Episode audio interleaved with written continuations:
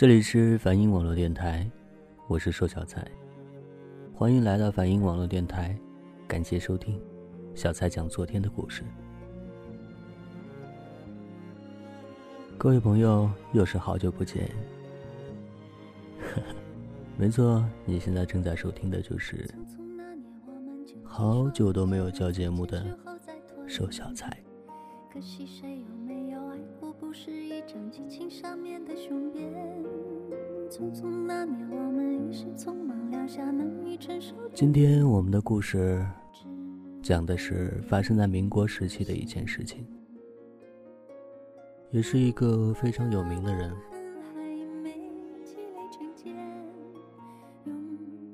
其实知道他的人并没有很多。但是她的丈夫，可能很多人都认识。他的名字叫于凤至。于凤至虽然是不同于那个时代的旧式女子，她有思想，有文化，有美貌，但是她还是没能逃脱包办婚姻的命运，并且一路栽下去。于凤至的父亲曾经救过张作霖的命，张作霖无以为报。正好听一个算命先生说，救命恩人的女儿福泽深厚，奉命。他正好又叫于凤至，立刻就给儿子定了亲。奉命虎子，张作霖很是满意。何况这个女孩又美，又知书达理。爱新觉罗溥杰见了她，曾经惊叹，容貌如雨后清河，可见于凤至的外貌清丽。于凤至比张学良大三岁，在那个时代，这也是个吉利的数字。只是张学良不喜欢。他成亲的时候还小，是著名的花花公子，又是有名的美少年，权力金钱，往往伴随着风流。张学良也不例外，他并不想老早的就找个媳妇儿成家，看着自己，管着自己。但是张作霖说一不二，面对张学良的反对，他最后妥协。你的正式原配，非听我的不可。你如果不同意就是婚姻，你和余家女儿成亲后，就叫你媳妇儿跟着你妈好了。你在外面再找女人，我可以不管。就是这句话，害了于凤至一辈子。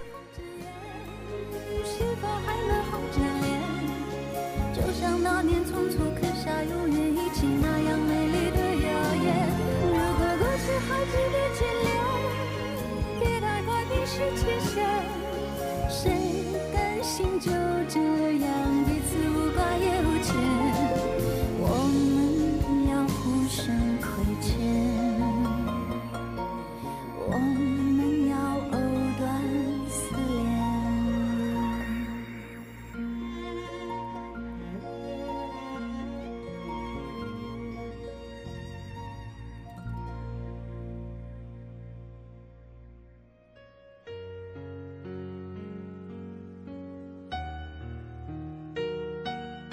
张学良也一言娶亲。结婚后不叫夫人，叫大姐。婚后不久，他就开始在外面风月场所中流连忘返，将于凤至丢在家里。于凤至家世好，人长得也漂亮，有文化有思想，又具备女子的美德，和婆婆形同母女，心地善良。整个帅府后院多少女人，唯独她得了上上下下的尊重。连张作霖都对她高看一眼，对这个儿媳妇儿是非常满意。她平时脾气不好，发起脾气，没人敢上前。但是于凤至温柔一劝，她马上就消气。然而，一个思想丰满、情感丰富的女子。他不是为这些人情世故活着的，他需要爱情，就像花朵需要雨露阳光，他幻想用自己的方式赢回张学良的心。所以张学良在外面花天酒地，红粉不断。于凤至充耳不闻，照料家人。对上有敬，对下有威。一九二七年，张学良舞会上，偶然遇到了十六岁的赵启霞，也就是日后被人所熟悉的赵四小姐。两个人一见钟情，神魂颠倒。赵四是年纪轻轻，却痴迷少帅。少帅阅女无数，偏偏倾倒在赵四小姐的石榴裙下，爱情来了，挡也挡不住。赵四小姐是名门出身，家大业大，当时正在天津贵族女校读书，还订了婚。但是为张学良，他退婚，和父亲闹翻，自天津跑到了沈阳。只为见他一面。赵四娴雅安静，但是面对爱情，爆发出了内心的火热和决绝。张学良无力招架，带着他登门，很坚决的对于凤至说：“我要把他留下来。”平时从不管张学良在外面乱搞的于凤至，面对赵四，突然有了一种强烈的不安。女人的敏感和直觉，让她心生忐忑。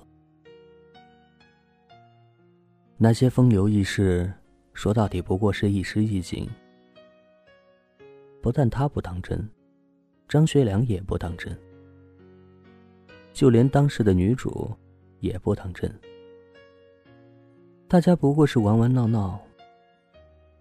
张学良名头大又帅，具备吸引女子的所有魅力。注定难以安分。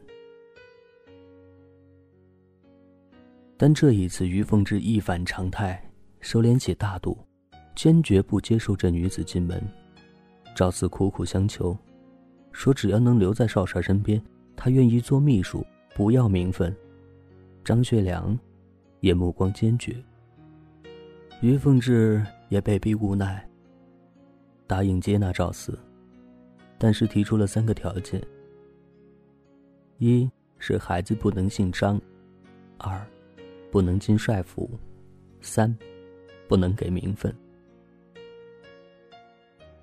他的目的是逼他们在这样苛刻的条件下分手，没想到，却反倒坏了事儿。得到于凤至的答应，两个人欢呼雀跃。张学良马上将赵四安排进了自己的北陵别墅。从此，他白天在帅府办公，晚上回别墅和赵四在一起，每一分钟都难舍难分。据仆人说，每天早上他们分别的场面十分的缠绵，在一起好像永远也分不开的样子。一对有情人，演绎有情史。沈阳城也传遍了他们的浪漫爱情。于凤至终于明白，这一步，他走错了。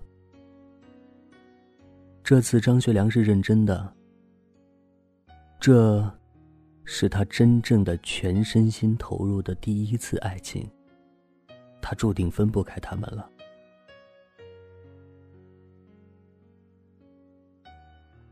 赵四比张学良小十几岁，是大家闺秀。但是他只想跟他在一起，无视道德礼教，无视亲情流言，甚至无视名分，做妾也好，做秘书也好，做你身边的一个侍女也好，在一起就好。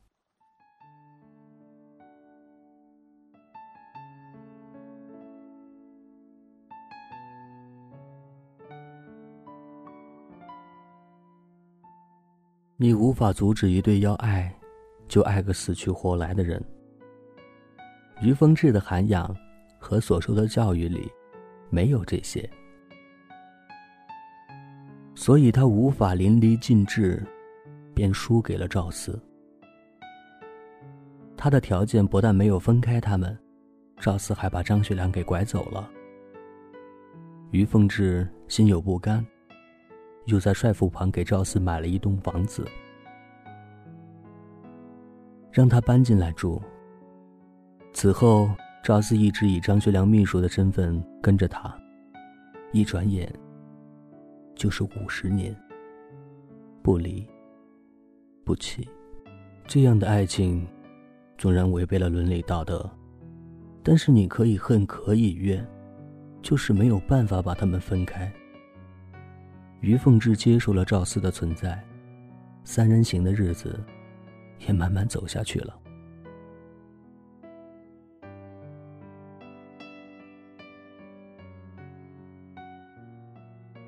西安事变后，张学良被软禁。就从那时起，于凤至陪伴着张学良由南京到浙江奉化。安徽黄山、江西平江和阮陵。一九四零年，又被转移到了贵州，修文阳明洞。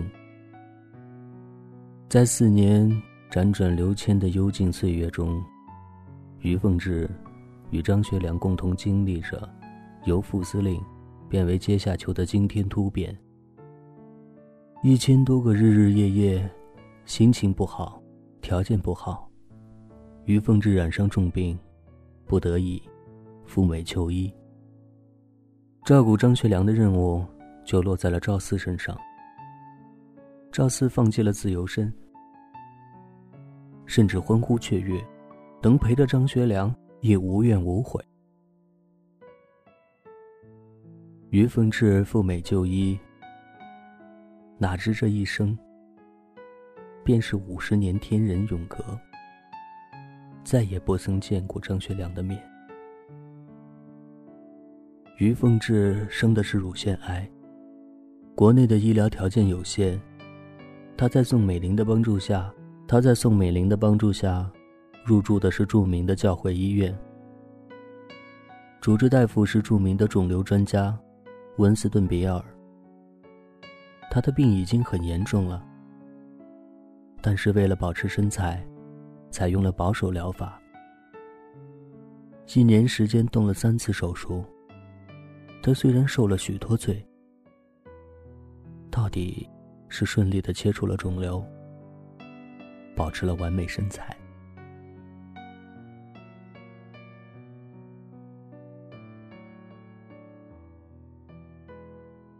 他是有幻想的，想回家和张学良在一起。无论他和赵四的爱情有多么的轰动，也改变不了他是原配妻子的事实。何况她并不是一无是处的旧式女子，她什么都有。最起码她有耐心。在这婚姻长河中。保持优雅，并且用他独有的伟大，赢得了张学良的心。所以必须保持身材，保持身体的完整。谁知道天意弄人，休养中癌细胞又开始转移。比尔大夫再次提出摘除整个乳房的治疗方案，于凤至坚持。这份对身体完整的坚持，也是对情感的坚持。他不愿，也不敢以一种残缺的身体去面对爱情，面对爱人。他根本就没有把握。每一个坚强的女人在爱情里都是脆弱的，不堪一击的。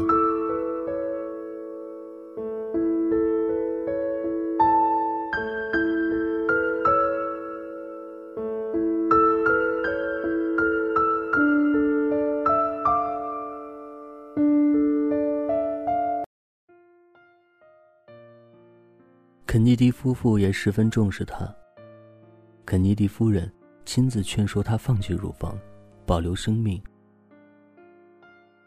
僵持了几个月后于凤至终于妥协无奈的决绝的接受了乳房切除手术。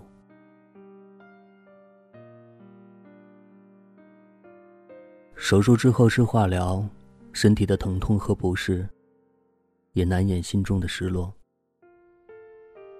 在那个时期美丽的于凤至头发几乎掉光了吃不下饭整个身体瘦得像一片叶子。无数个疼痛的午夜，他在渴望见到那个人一面。他能陪他一天，一个小时也好啊。只是，他在国内的日子身不由己。所有的思念都化成了对他的担心。那一段日子是煎熬，是炼狱，是一个孤独在异乡治病女人无法直视的暗夜。好在她熬过来了。失去了一个乳房，保留了生命。只要有生命在，就可以继续爱，就可以继续博弈。张学良常年在狱中，他没有经济来源，治病之后差点身无分文。于凤至咬紧牙关，开始琢磨赚钱之道。他以学识和胆识闯进了华尔街。开始炒股、炒房。张学良是他信念和支撑的源泉。一开始，他想赚些钱，回国和他一起生活。后来他出狱无期，他又想，我不能让他出狱的时候身无分文。我得给他赚一份家产，让他出狱后就能生活无忧。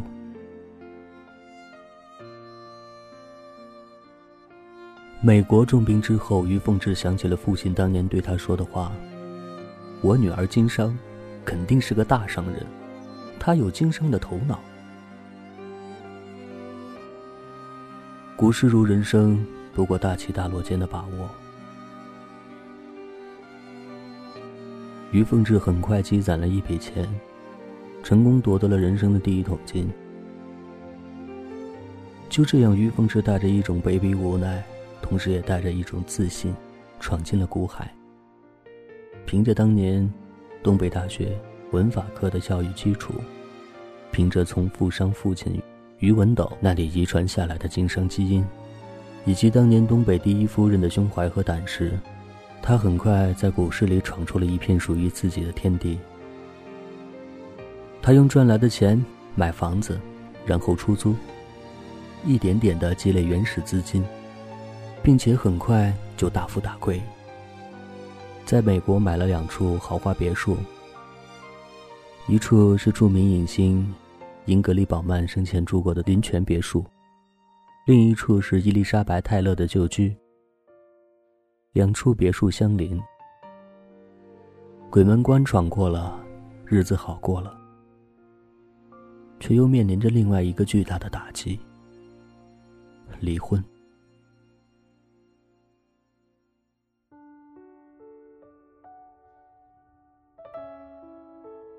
他本想用端庄大方、优雅来打败对手。骨子里，于凤至是不屑于小情小爱的。她是心有万千的女人，却输了，输的彻底。一九六零年，在宋美龄的介绍下，张学良信了基督教。基督教一夫一妻，不容三妻四妾这样的事情发生。张学良面对抉择。要么放弃和于凤至的婚姻，要么放弃赵四。此时他和赵四已经同居近三十年。为了他，赵四和家里断绝关系，没名没分，一直以秘书的身份在身边，并且为了照顾他，失去了女儿。可是于凤至也没有任何的错处。相反，他识大体，肯放低。赵四生第一个孩子的时候，因为没有名分不好抚养，他毅然将孩子抱回帅府亲自抚养。她无疑是个伟大的女人，这样的女人不应该被弃。可是赵四呢？张学良的痛苦传到了美国，他们有过一次通话，张学良透露了想要离婚的决心。于凤至问他为什么。他只说：“我们是一直在一起的，无论如何不会分开。”于凤至苦思良久，他深深明白张学良的艰难。于他自己是尊重，于赵四是情意难舍。为张学良的这句话，他同意签署了离婚协议。成全，意味着全心全意。于凤至提笔给他写信，说赵四这些年的不易。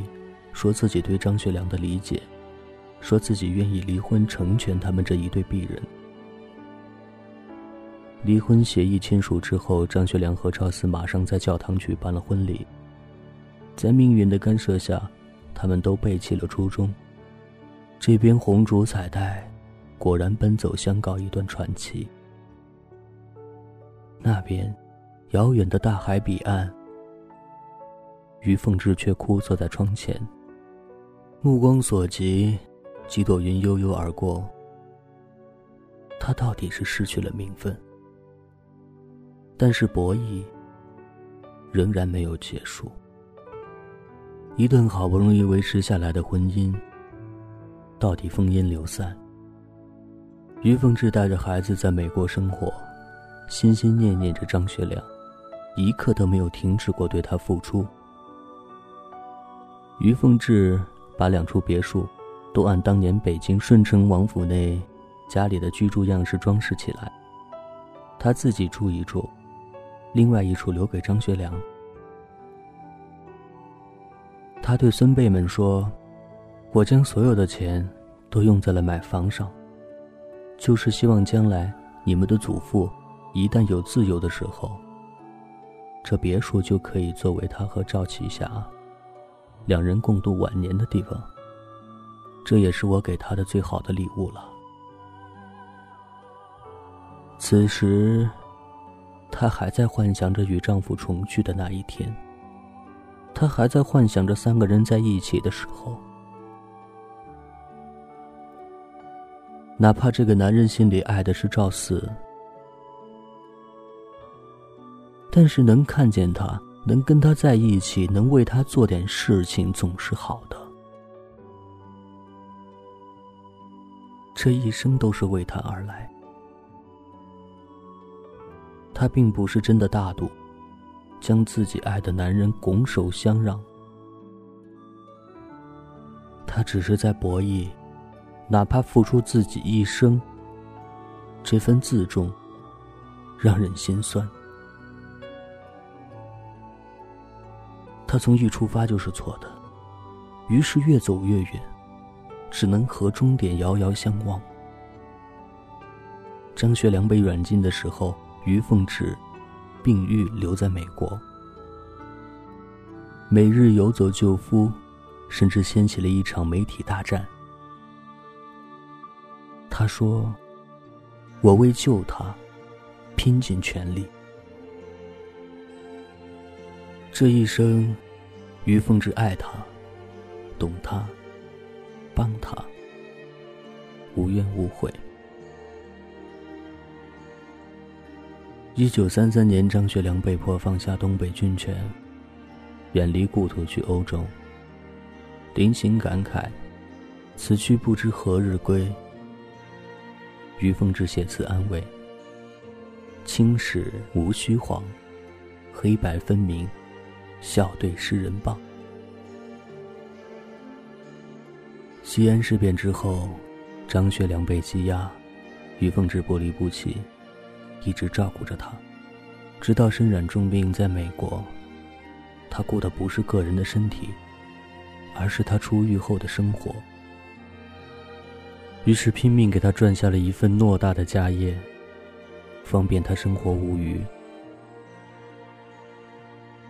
他从不忍伤害赵四，让他伤心为难，只等他们自然的离散。虽然这个愿望最终落空，他诗书礼仪、容貌品行、情义度量，都拔尖，还育有子女。对于张学良来说，于凤至就像是一颗钻石，无论从哪个角度看，都是光彩熠熠，千古贤妻。但是张学良爱的却是美艳欲滴的红宝石。于凤至有四个孩子，小儿子最早因病夭折，之后是二战时期。他的第二个儿子在炮火中精神失常，后来在去找爸爸的路途中，死于台湾的精神病院。他最疼爱的大儿子，在一次飙车中，不幸撞成了植物人，不久也离他而去了。一个女人。五十年远离祖国和家人、丈夫，身边只有孩子。孩子是她最大的精神支柱。然而，孩子们也一个个离去，母亲的心，女人的心，一寸寸苍凉老去。晚年，她和女儿女婿生活在一起，更多的时候是一个人，远望夕阳，却望不见离人的身影。婚姻离散，身体重创，政治风云，儿子夭亡，人间的诸多苦难都尝尽了。平生只为了一个人的心。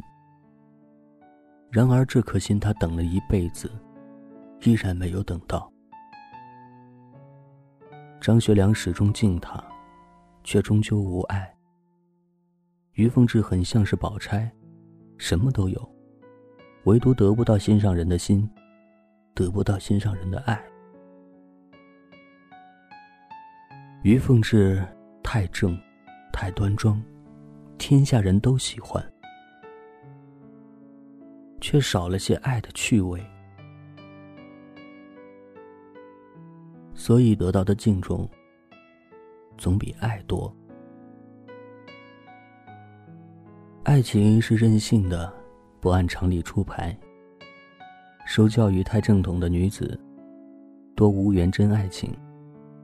总是得到敬重过多，错爱一生。张学良到最后爱的都是赵四小姐。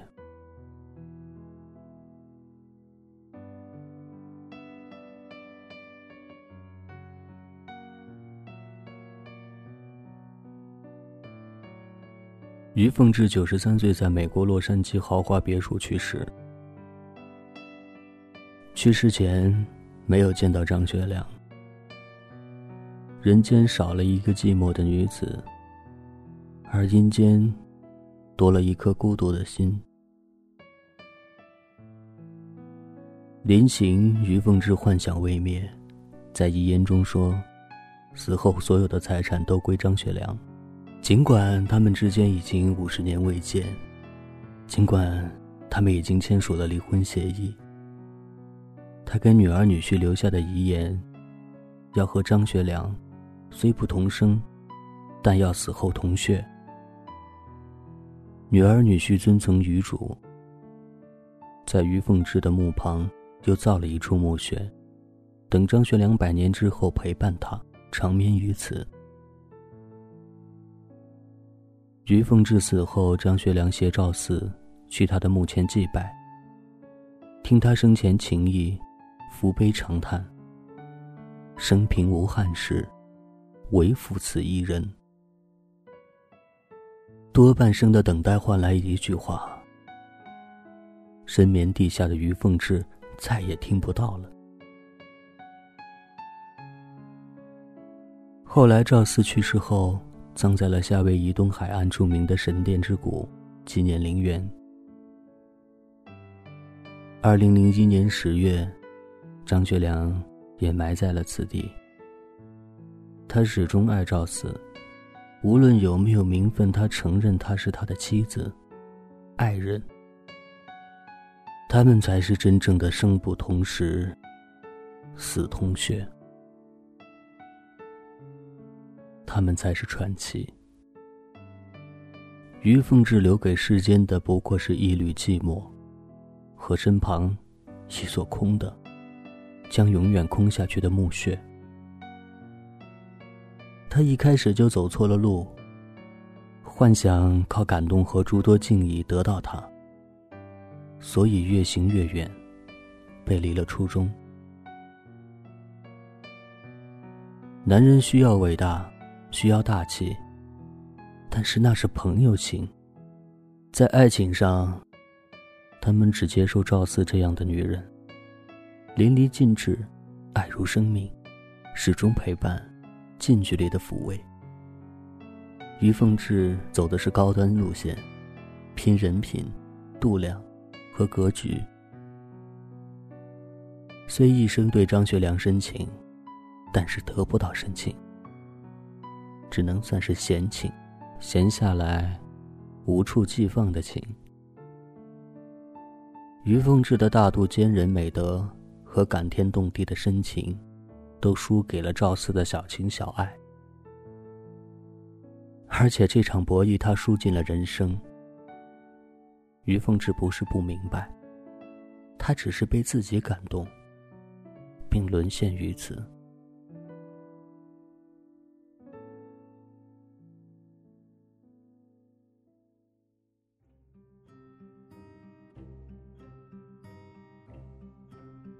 好了，本期节目就是这样。